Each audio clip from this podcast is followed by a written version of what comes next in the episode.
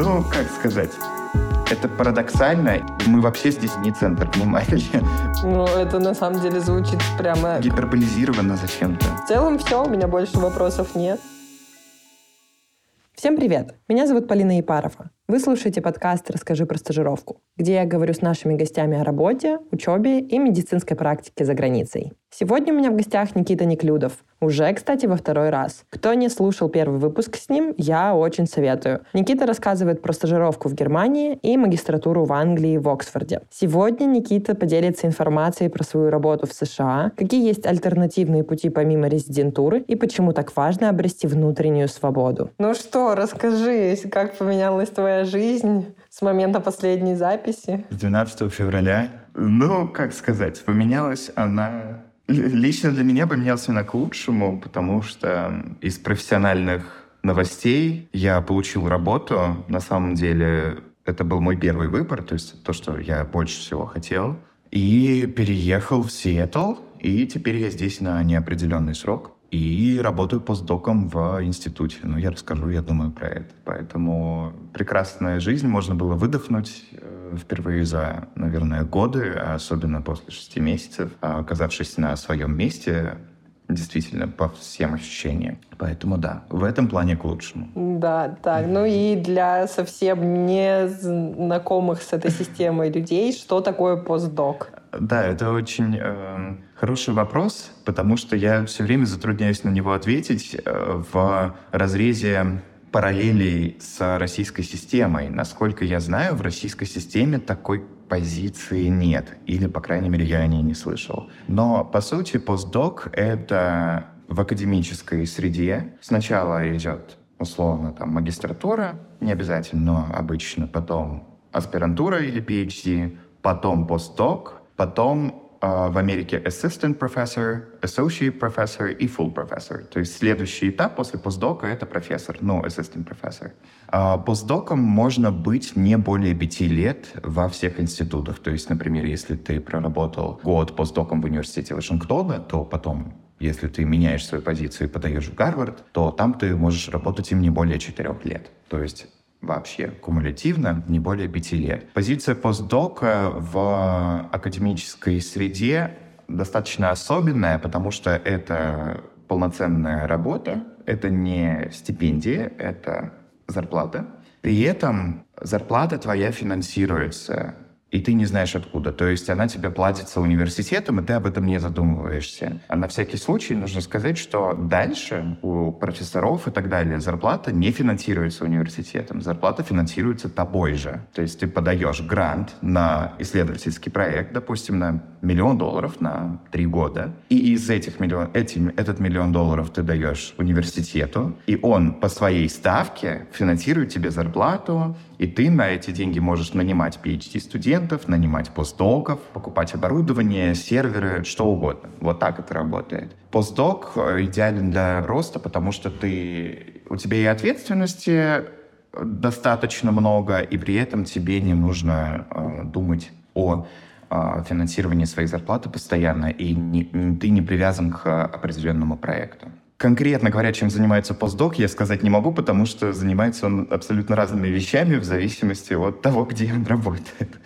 Вот, поэтому как-то так. Хорошо. А чем конкретно ты занимаешься? Да, я э, работаю в институте, не знаю, как он называется, в Institute for Health Metrics and Evaluation, э, который э, был изначально создан для того, чтобы а, делать исследование, самое глобальное исследование эпидемиологическое в мире, которое называется «Глобальное бремя болезни» Global Burden of Disease. А, эта инициатива очень новая, и необходима она для того, чтобы вообще понимать, э, что происходит в каждой стране, в каждом относительно каждой болезни, каждого фактора риска, сколько людей умирают, от чего они умирают, сколько людей болеют, от чего, насколько сильно. И это очень-очень сильный инструмент для policy makers, то есть для Министерства здравоохранения, например. Потому что если мы не знаем, что происходит с населением какой-то страны или штата, что угодно, мы не знаем, как, как перенаправить ресурсы правильно. Мы не знаем, а, что требует большего внимания и большего финансирования, а что меньшего. И это очень-очень-очень сложная задача. И чтобы привести пример, 53% смертей, просто смертей в мире, никогда не регистрируются. О них невозможно узнать. То есть мы привыкли, что есть хотя бы сертификат о смерти. Нет. В большей части мира этого нет. И поэтому необходимо собирать просто миллионы разных файлов э, и данных. И институт, это, по-моему, у нас, у нас более 500 человек а, работает над этим. И, соответственно, мы занимаемся, каждая команда занимается своей нишей. Я работаю в команде клинической информатики. Это значит, что мы занимаемся именно несмертельными заболеваниями. То есть мы считаем э, метрики, как, например, Disability Adjusted Life Years. То есть э, э, смысл GBT в том числе не в том, чтобы люди жили долго, но в том, что люди жили здоровую жизнь. Потому что, например, остеоартрит, он тебя не убьет скорее всего. Или э, депрессия может, но обычно нет. Но она отнимает у тебя так сильно качество жизни и эти болезни, что это тоже нужно считать за потерю здоровья. И чтобы политика тоже была направлена не, не просто на то, чтобы люди не умирали раньше времени, а на то, чтобы люди жили здоровой и полноценной жизнью функционально. Вот. Соответственно, моя команда занимается этим. Он, мы конкретно обрабатываем данные, по-моему, из 55 стран, которые только из 55, потому что именно эти данные полные, репрезентативные в отношении населения и так далее. Но, конкретно говоря, мы занимаемся именно не смертельными заболеваниями в первую очередь. Вот. А, моя конкретно работа сейчас, поскольку я здесь три недели работаю, она пока что подразумевает только тренинги, потому что, как я очень долго объясняю, потому что это очень-очень специфическая среда, и это приходится объяснять каждый раз, потому что, ну, люди об этом не знают, что естественно, и не должны. Сейчас я прохожу тренинги, у меня два месяца практически только тренинги. Вот я сейчас начинаю только в, вникать в один из проектов, в котором я буду участвовать. И э, мои непосредственные задачи, две основные на ближайшие полгода, это две. Первое — это моделирование э, для одного из проектов, то есть использование там, одного метода метарегрессии, чтобы э, произвести определенные данные. И второе — это заниматься поиском новых данных, то есть как-то участвовать в договоре с коллабораторами, потому что коллабораторов у нас, по-моему, 8 тысяч. Я один из них, представитель России, и наша, кстати, вот вчера данные из России в том числе были приняты в JAMA, Соответственно, у нас с э, GBT будет эта публикация. Вот, поэтому э, вот такой вот, вот примерно в этом моя работа сейчас заключается. Надеюсь, а не вот, слишком э... долго, да. Нет, это круто, пускай все будет подробно. Я для этого и позвала, чтобы это все объяснилось. Uh-huh. И, ну, вот ты говоришь, да, это дальше, например, может использоваться там Министерством здравоохранения uh-huh. в том числе. А, то есть эти данные потом вы передаете в другие, ну, вот эти вот 55 стран, uh-huh. или это для США в основном? Э, нет, нет, это абсолютно для всех стран. Ну, то есть э, то, что все данные, абсолютно, это один из важнейших принципов, все абсолютно публикуется, есть ряд инструментов онлайн, визуализации, где можно посмотреть, как менялся мир вообще с 90-го года по 2019. А, обычно я могу, кстати, показать.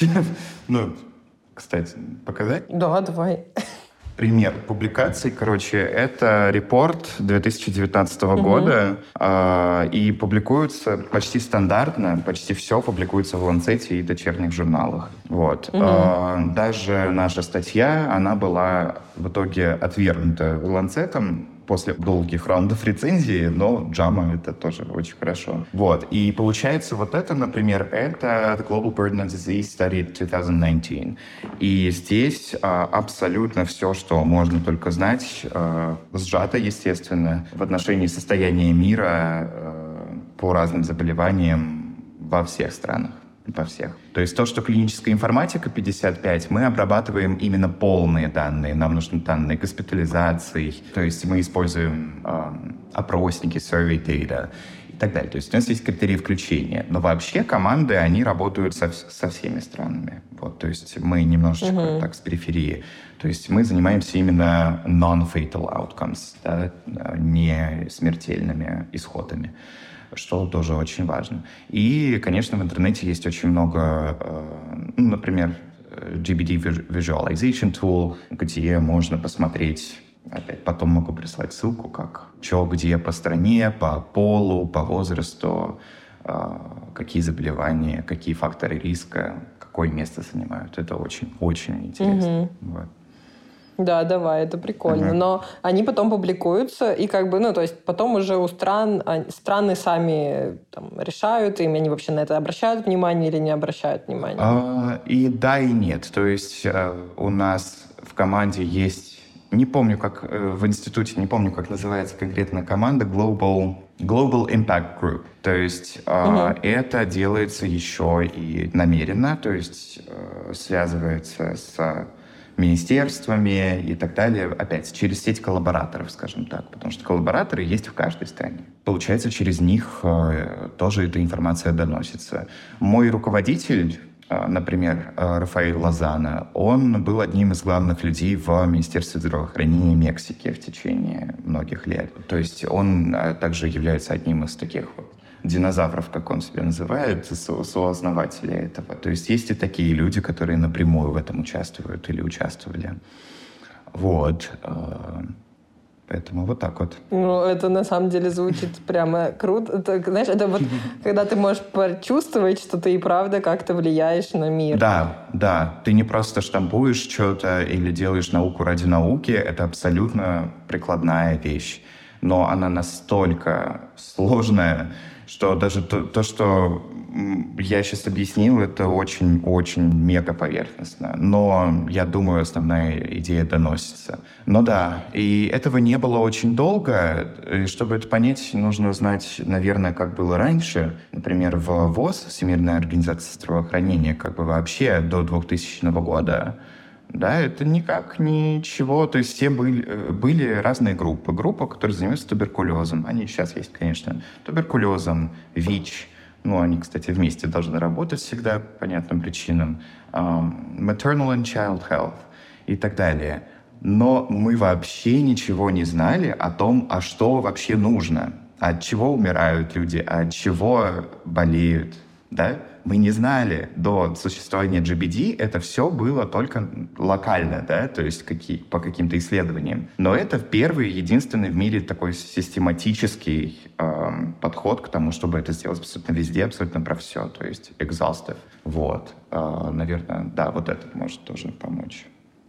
Так что да. Но э, это очень импрессив, очень классно. Спасибо.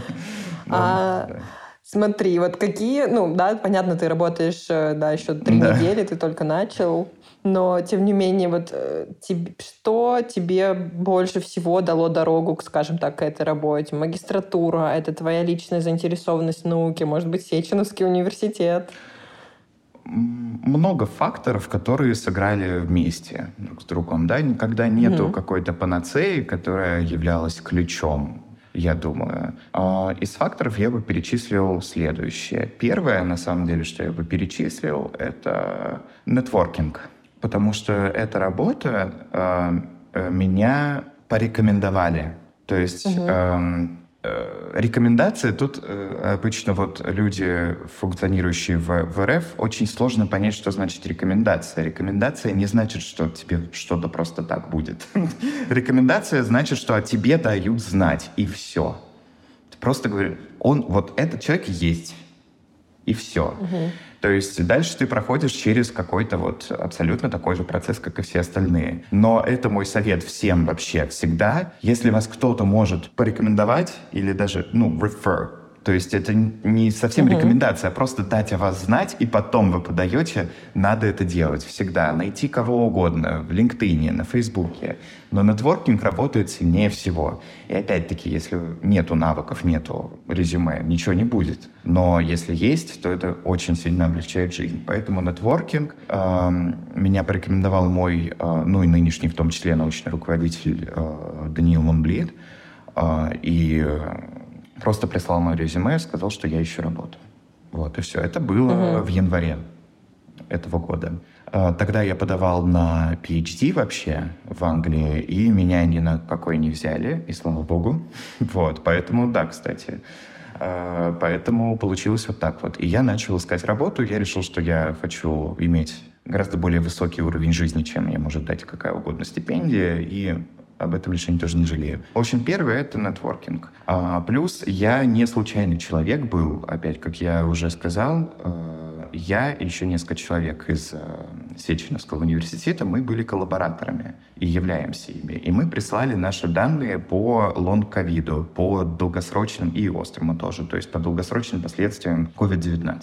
И наши данные оказались очень ценными. Их, во-первых, много, во-вторых, они качественные. И это сделала наша команда. То есть это мне дало сильный тоже такой вот опять референс в отношении того, что я заинтересован, я понимаю, у меня есть навыки, я начал курировать этот датасет вообще с острой фазы в апреле 2020 года, ну и так далее. Первое все еще — это нетворкинг. Второе э, — это, это навыки в магистратуре безусловно. Прежде всего, навыки в статистике, в data science и эпидемиологии. А, и global health, наверное, тоже, то есть какая-то общая осведомленность. Когда я проходил интервью, у меня было пять интервью на эту работу, и было тестовое задание. Все это мне пригодилось, вот все, что я говорил по факту, да, по техническим вопросам, Абсолютно все я узнал из магистратуры. Да, у меня был опыт до этого, это третий фактор, но конкретные систематические знания у меня были из магистратуры, конечно. Ну иначе зачем тратить на это такие деньги, зачем такой стресс вообще? Да, она, она действительно окупилась, она мне пригодилась. А, третье — это мой исследовательский опыт.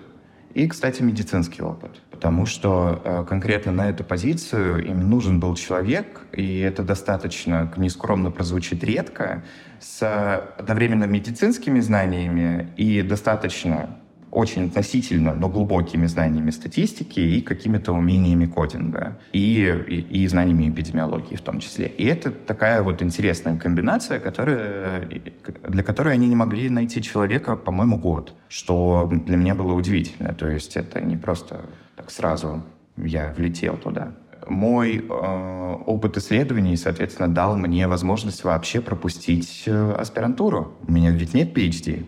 У меня MD, медицинский диплом, и да, он всем абсолютно плевать, откуда он. Из России, из Казахстана, из Германии. Они одинаковые. Если вы работаете в науке, то никому это не интересно абсолютно. Меня попросили прислать диплом после того, как меня взяли на работу, месяца через два, просто чтобы мне прислали какую-то форму. До этого я указывал только в резюме, э, и никаких проверок у меня не было. Это не совет, это нужно аккуратно интерпретировать, но по факту было так.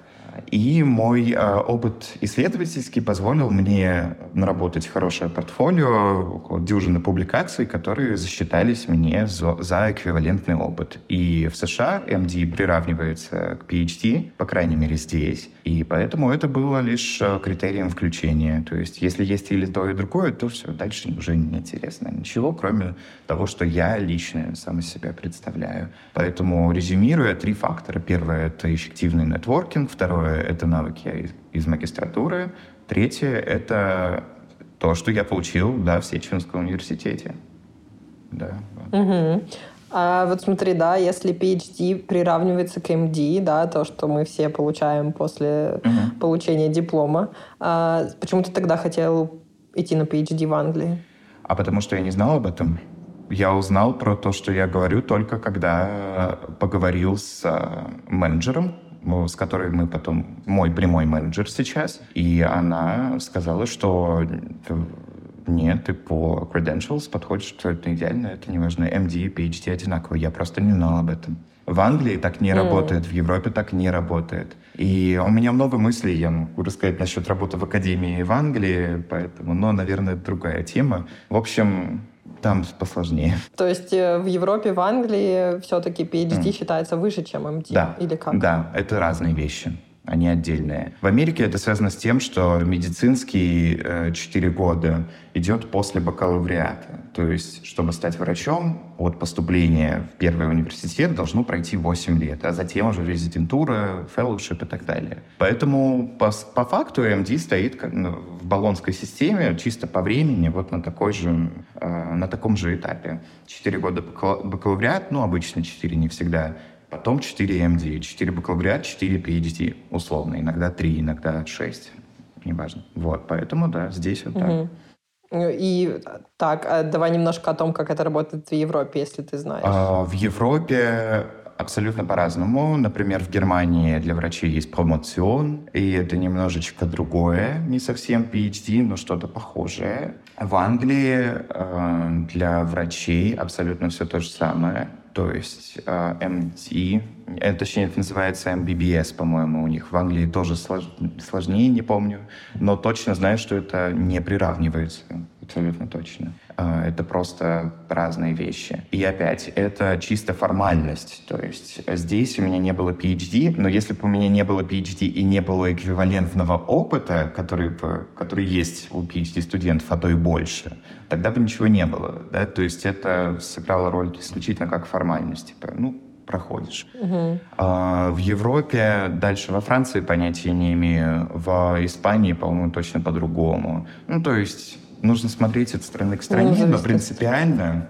такая система с бакалавриатом, после чего идет медицинский, она только в Америке и, по-моему, в Канаде. Вот. Угу. Поэтому, мне кажется... Ну да, у них вот эти вот MBBS, это, по-моему, бакалавриат медицины. Да, да. Э, да, Bachelor of Medicine and Surgery, что-то такое. Да, да, да. Mm-hmm, да, я да. плохо разбираю. Intercalated degrees у них там есть. То есть в нашей магистратуре были студенты-медики тоже, по-моему, человека три английских. Mm-hmm. Которые потом вернулись в медицинский. Да, это сложнее, надо смотреть отдельно. Ну да, но это, я так понимаю, больше актуально для тех, кто в целом начинает учиться, э, получать медицинское образование в Америке. Как бы, если ты уже получил медицинское образование в России, там совсем это по-другому идет. Mm-hmm. То есть, а если бы ты хотел, например, остаться в Англии, то ты бы пошел в PhD? Um... Тут дело в том, что я начал тогда уже, даже когда подавал на PhD, сомневаться насчет самого PhD, а нужен ли он мне вообще. Потому что сейчас на данном этапе я не рассматриваю свой путь и это был очень хороший для меня урок весь все эти полгода и вообще последние мои, наверное, пять лет жизни я наконец-то понял в 2022 году, что никогда нельзя ограничивать свой путь до чего-то одного. Никогда это всегда глупая затея, откровенно. Я это делал, и я зачем-то сказал себе, что я пойду в магистратуру, потом я пойду в аспирантуру, потом я буду...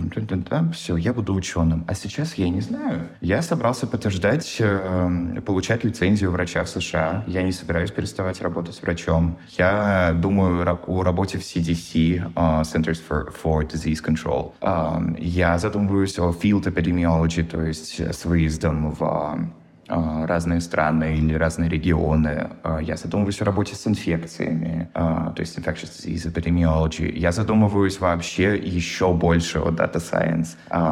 Я хочу вести, может быть, какой-то прием там один раз в неделю потом. Я не знаю. И поэтому PhD — это 4 года жизни с низким уровнем благосостояния и высоким уровнем загруженности, который на моем уровне иногда не сильно интересен, потому что в PhD ты э, привязан к какому-то одному проекту. Это не значит, что это легче. Но сейчас у меня есть, э, помимо очень высокого уровня жизни, который мне дает эта работа, этот город, э, у меня есть возможность заниматься своими делами вообще. Меня никто не будет контролировать, что я там делаю, помимо работы. Никто не смотрит на мои часы работы и все такое, покуда я выполняю свои обязанности, конечно. Вот. Я это говорю к тому, что я начал задумываться о PhD, потому что для меня это был какой-то логичный путь. Но логичный путь, он совершенно как вот к тебе, да, как к человеку, индивидууму, не имеет ровно никакого отношения. Он, он логичный со стороны, но для меня, например, в итоге все-таки нет,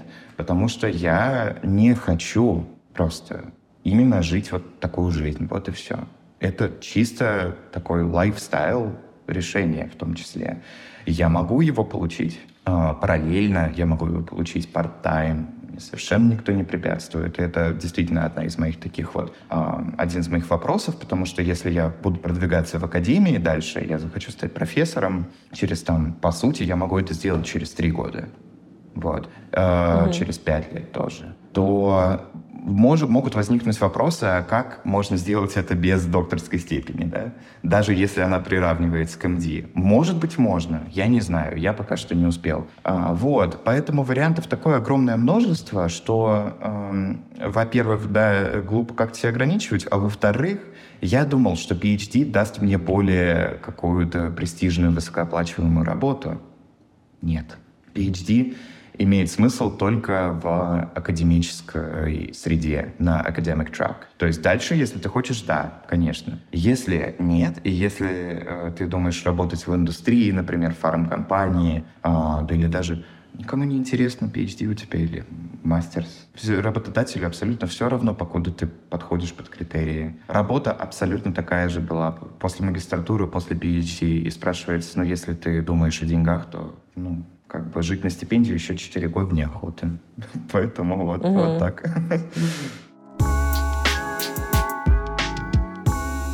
То есть то есть PhD это больше для тех, кто хочет, может, получить научный опыт, если угу, его не было раньше. Угу, абсолютно, конечно. Или там уйти. Окей. Да.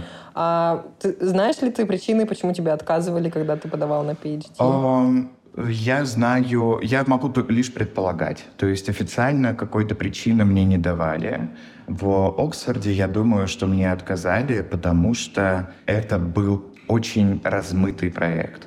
Он был очень mm. непонятный, э, с открытым каким-то концом. И я думаю, что все это уперлось в логистические какие-то финансовые вопросы. А стоит ли финансировать как бы, вот что-то такое? Потому что на этот же проект подавали, как мне об этом сказали, еще двое очень сильных студентов, сопоставимых со мной по уровню, и им даже отказали в интервью. У меня хотя бы было собеседование. Mm. Поэтому я думаю, что это было связано с проектом. Э, я, в конце концов, не стал это как-то воспринимать на свой личный счет, но я безгранично счастлив, что это открыло мне глаза на то, что, ну как, что вот это вот мой pipeline, да, что я прохожу магистратуру в Оксфорде, ну логично же, что я пройду PhD в Оксфорде. Зачем метаться, зачем прыгать э, из мест э, в разные там места надо в итоге жизнь меня заставила, о чем я не жалею. вот. Как-то так. Ну, это, вот это, это, это просто самое наглядное, вот когда говорят, что там, когда закрывается одна да, дверь, открывается другая. Ровно так, по-хрестоматийно абсолютно, причем в тот же месяц. Вот прям, э, причем, ну знаешь, если бы я посмотрел описание работы, и если бы меня не порекомендовали, я бы никогда в жизни не подумал, что я туда пройду, сюда точнее. И вот... Почему? Я бы подумал, что я не квалифицирован. Там э, перечислен опыт, который у меня отсутствует. А, я э, не очень... Эм, я владею какими-то базовыми вещами в Data Science. Я знаю немного SQL, я знаю самые главные библиотеки в R, в Python. Диссертация мне помогла, я умею работать на кластере. Но я не Scientist, я не статистик. И э, мне очень-очень многому приходится учиться каждый день.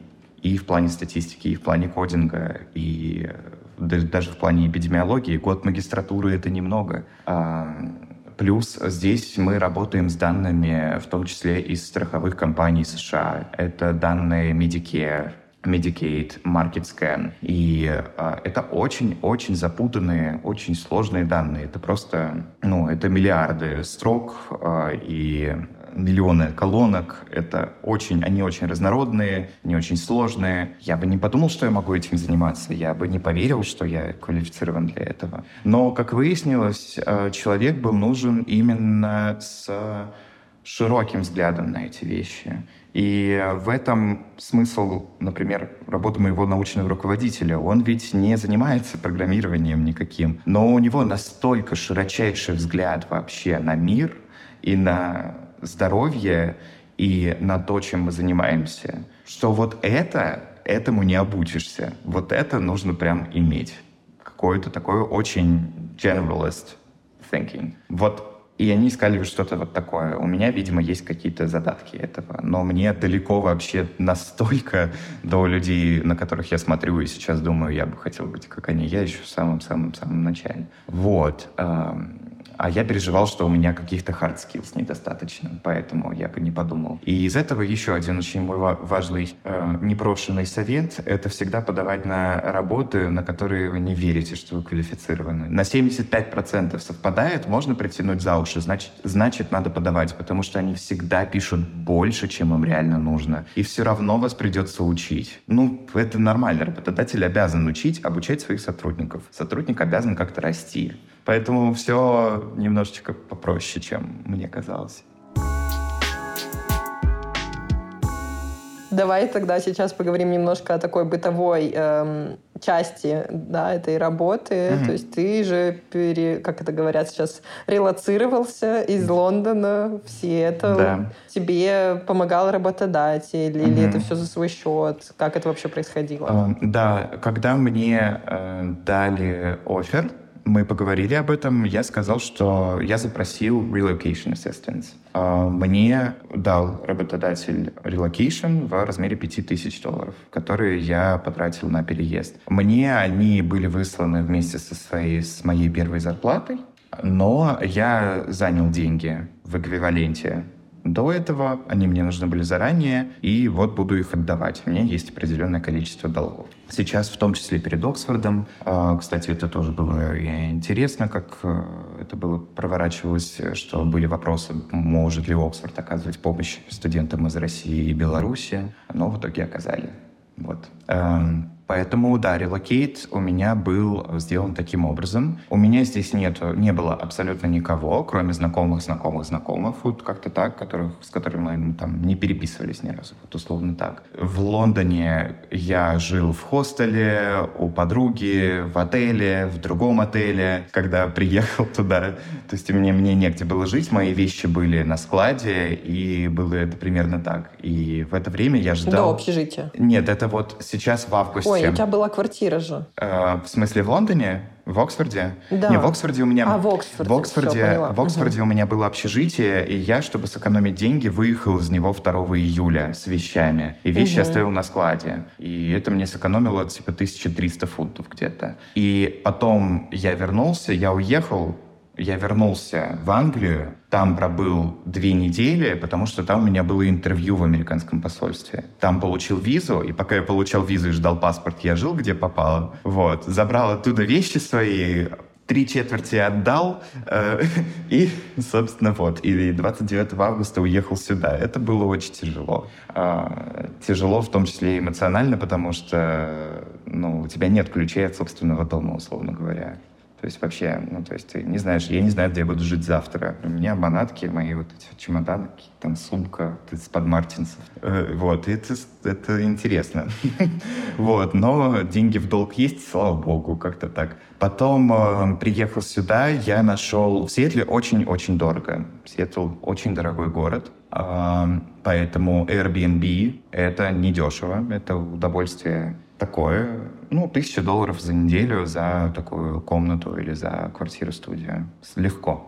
Вот просто это вообще это, это ужас. Поэтому я нашел на Фейсбуке, я опубликовал в русскоговорящей группе uh, Seattle Russian Mamas and Papas, по-моему, она называется, что я ищу квартиру или комнату, что угодно, за 75 долларов, не более. Вот, и э, хочу остаться на короткий срок, пока я ищу здесь квартиру. И, получается, я нашел э, прекрасного человека, она мне очень помогла. в это время я нашел здесь квартиру, 4 сентября я сюда переехал, и 6 сентября я, в смысле, в квартиру, и 6 сентября я начал свою работу. И вот сейчас мне выплатили релокейт, который я впоследствии буду использовать в своих целях. Вот. Поэтому вот так. А говорят, было. в Ереване квартиры подорожали. О, ну, да, ну, да, но здесь это просто, это, это реально ужас. Но сейчас мне кажется, что это нормально, и я абсолютно привык как-то к ценам. Но угу. это прям было неожиданно поначалу, да. Ну, а вот так, э, ну, я уже про размер зарплаты, конечно, не буду спрашивать, но вот в соотношении, то есть... Я не скрываю. Хватает? Да, нет, мне прекрасно хватает абсолютно все. То есть я не могу жаловаться на это. Нет, э, как раз-таки в, в моем институте замечательнейшие условия труда и э, действительно очень высокая зарплата. Она гораздо, гораздо выше, чем то, на что бы я рассчитывал. А даже работая врачом здесь, я бы получал гораздо меньше сейчас. Врачом в США? Ну, резидентом, да. На то все стремятся. Тогда, ну давай, да, вот сейчас, э, например, послушает какой-нибудь студент, там, давай, там, условно, третьего, четвертого курса, когда еще вроде не выпустился, и время есть что-то сделать. Есть, Он есть. такой, все, вот хочу, как Никита, что надо делать ему или ей, им? Первое, что я скажу, это что последнее, что надо делать, это как Никита или как кто-то. Вот что я скажу честно. Ну, абсолютно, правда. Это все, что я могу на это ответить. Э, конкретно путь другого человека никто не может и не нужно повторять. Он у каждого очень-очень разный. Я, правда, это неправильный ответ. Но я всем говорю, что ни один человек, на которого я смотрел, как, возможно, на меня кто-то посмотрит сейчас, да, вау, круто, это настолько... Вот, не, вот какие-то фрагменты, да, определенные действия, принципы, они применимы. Я тоже себе эксперт такой, конечно, но я что, кое-что хотя бы я знаю, да, принципы. Но сам вот путь не получится, и слава богу. Вот правда. Поэтому э, я бы тут сказал, что э, первое, что нужно сделать в такой ситуации, это перестать вообще на кого-либо смотреть и э, примерять автоматически на себя. Надо смотреть на других людей, которых действительно э, которые живут так, как хочешь ты, которые свободные, которые э, уверенные и которые занимаются любимым делом. И брать от них принципы и фрагменты какие-то их жизни, но не повторять путь. И э, Поэтому я бы сказал, что самое сложное в этом — это понять, чего ты хочешь. Потому что люди не понимают, чего они хотят. Люди смотрят на других и думают, что они хотят так же. Но это не их путь. Они не хотят этого в глубине души. Они начинают, у них не получается. И не получается, потому что это не их. Они думают, что с ними что-то не так. И это такая вот стандартная история. Это моя история в течение вот обучения в ВУЗе. Это я прекрасно это могу понять. Первое, что нужно действительно определить, это то, чего вы хотите. А определить это можно только разговаривая с людьми и изучая их, и изучая интернет. Честно. Вот это мой главный совет вообще. И тогда уверен, что много есть людей покруче, чем я, условно говоря. И то я не люблю сравнивать, как-то просто все разные, все разными занимаются. А у кого кому-то карьера вообще не, не очень интересная. Я считаю, что это абсолютно замечательно. Почему? Короче, Полин, я бы так сказал, честно, не знаю. Ну Если ладно, нет, хочешь... я, я с тобой согласна. Ну, да. ну хорошо, давай так, давай. я сформулирую так. Мы не будем повторять там путь Никиты через магистратуру и там отели с котомками в Оксфорде, в Лондоне. Но, допустим, человек посмотрел в интернете и вот такой, блин, вот постдок, мне нравится, попробовать хочу, вот что, какие-то составляющие для этого нужны. Если это постдок, то эм, если человек действительно хочет быть постдоком, значит, у человека есть какой-то опыт в науке, правда? То есть, э, и потому что без него невозможно сказать, хочешь ли ты этого или нет. Я думаю, что для этого на каком угодно курсе э, нужно пробовать заниматься наукой в хорошей, действительно стоящей группе с классным руководителем, который может вас чему-то научить вот, и приобрести какой-то опыт. Прежде всего, кстати, международный. Вот. А международный опыт тоже делается через руководителей, которые уже имеют связи.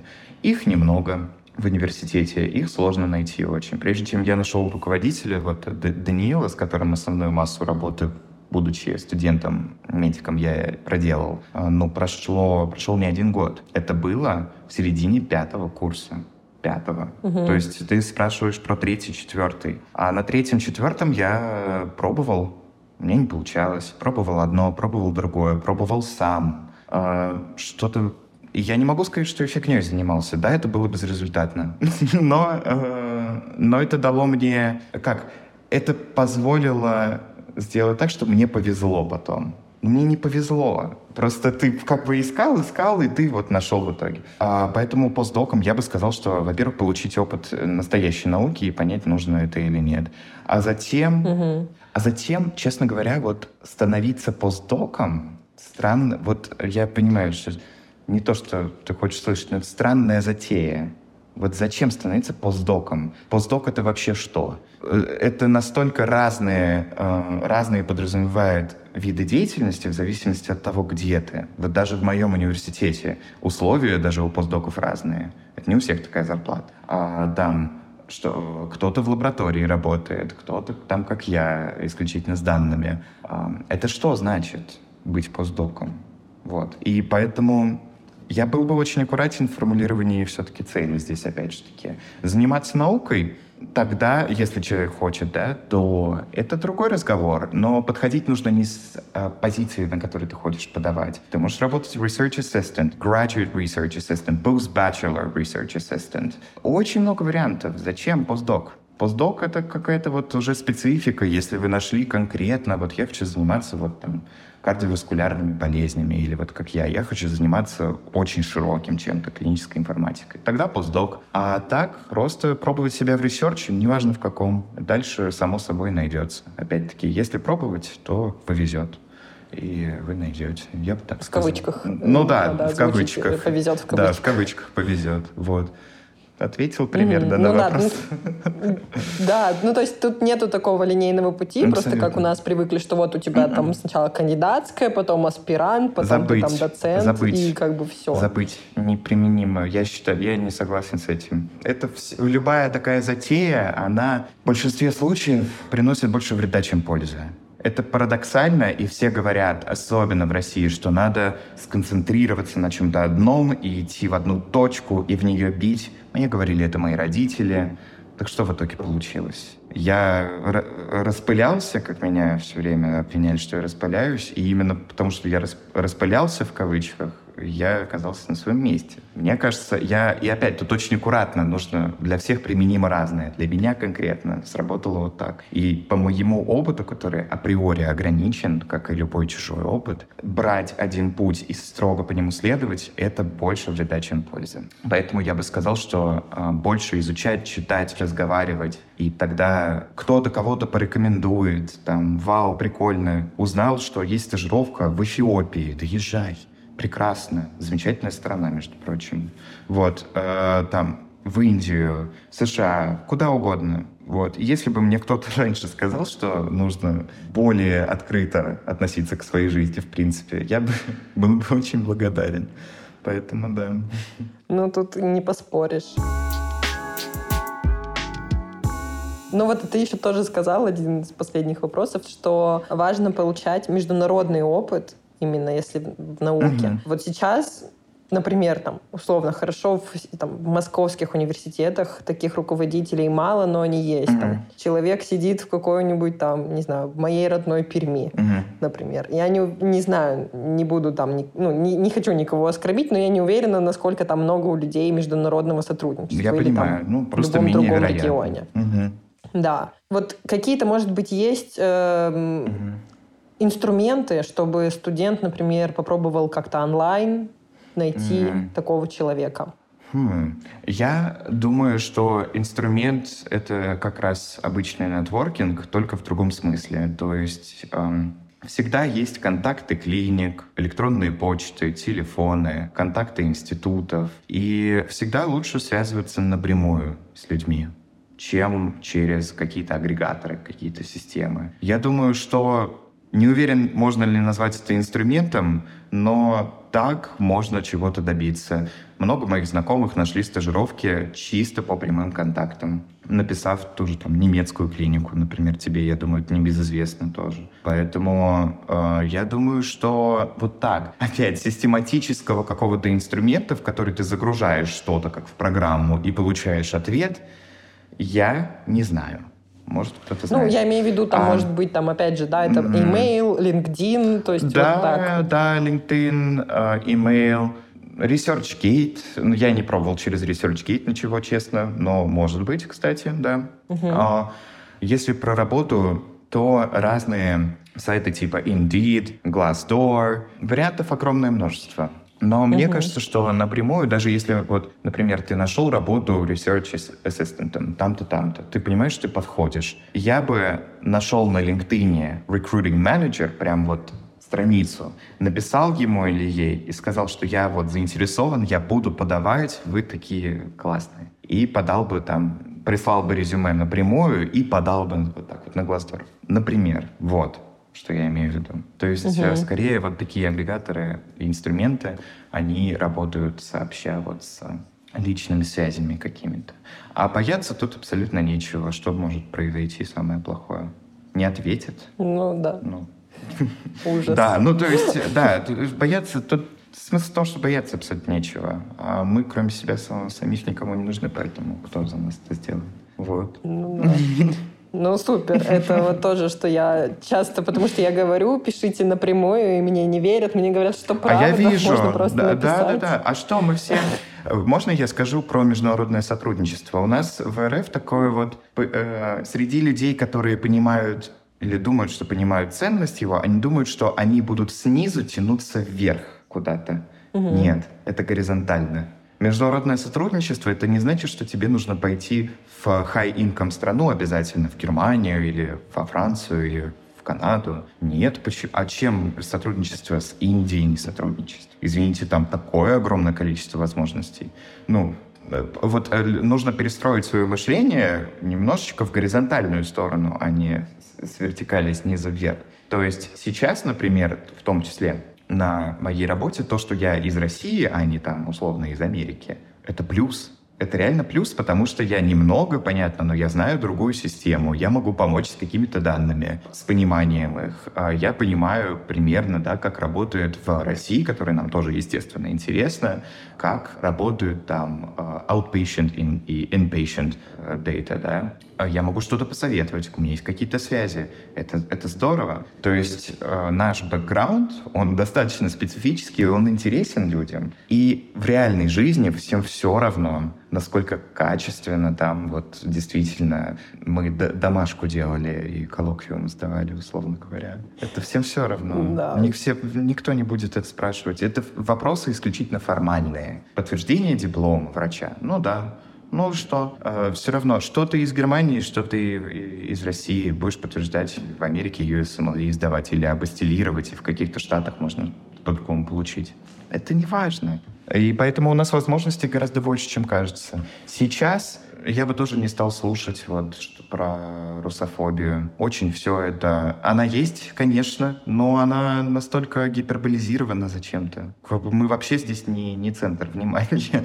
Поэтому вот как-то я бы немножечко... Очень аккуратно, потому что я не хочу проецировать свой опыт, который, ну, в этом плане положительный, да. Я знаю, что бывают разные ситуации, правда. Но ориентироваться на это я не вижу смысла. Вот. В итоге в действительно международных таких институтах всем будет только э, приятно от того, что у вас есть какой-то бэкграунд отличный от них. Угу. Супер. Мне очень нравятся наши сегодняшние выводы. Да, мне тоже. Спасибо, ну, что я разговорился. Это очень классно. Я прямо, мне кажется, то, что надо. Ну, здорово. В целом все, у меня больше вопросов нет. Ну, здорово.